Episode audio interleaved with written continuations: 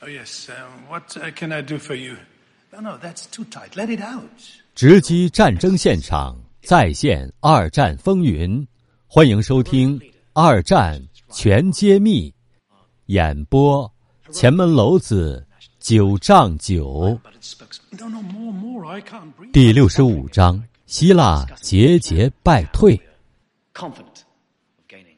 这天，墨索里尼、齐亚诺在威尼斯宫召开会议，讨论希腊作战的事宜。参加会议的有总参谋长巴夺格利奥、陆军参谋长马里奥·罗阿塔、索杜将军，以及雅科莫尼大使、第三集团军司令普拉斯加等人。在墨索里尼发言之后，巴夺格利奥说：“对希腊用兵之事，还望您三思。陆军现有兵力不足，海军因海水太浅而无法保证在普雷维扎登陆。如果开战，势必出现长期消耗的局面，恐难速胜。因此，如果进攻希腊，我就只好请求辞职。”墨索里尼听到这里，大发雷霆起来。他说：“这真是怪事！意大利人竟害怕希腊人，这是奇耻大辱！我倒要去希腊看一看，这些希腊人到底有多厉害！我决心不惜一切代价进攻希腊。如果你巴多格里奥提出辞呈，我就立刻接受。就这么定了，散会。”于是，在十月二十八号，意大利第三集团军在普拉加斯的指挥之下，从阿尔巴尼亚发动了对希腊的战争。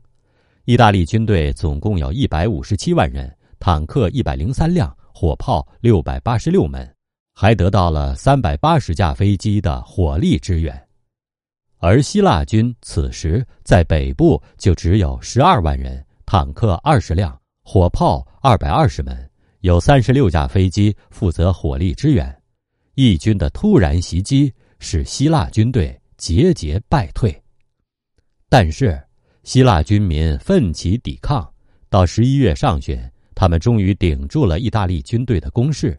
而英国为了保住在希腊的海空军基地，向希腊提供了五百万英镑的贷款，并派出军事代表团和四个飞行中队、数艘军舰。前往希腊参战。集结起来的希腊军在十一月十四号开始反攻，并迅速击溃了入侵的意大利军队。历经一个星期的作战，终于将义军全部赶出了国境。紧接着，希腊军队又一鼓作气攻入阿尔巴尼亚境内。这种结果大大出乎墨索里尼的意料。令他倒吸了一口凉气，墨索里尼赶紧调兵遣将，组建由索杜任司令的阿尔巴尼亚集团军群，下辖意大利第九集团军和第十一集团军。一九四一年元旦过后，意大利军再次进攻，进攻长达三个月，也未能突破希腊军队的防线。墨索里尼这时进退维谷。他只好派齐亚诺飞往博希特斯加登，向纳粹元首希特勒紧急求援。您正在收听的是《二战全揭秘》，下一章请听：被希特勒捡了个大便宜。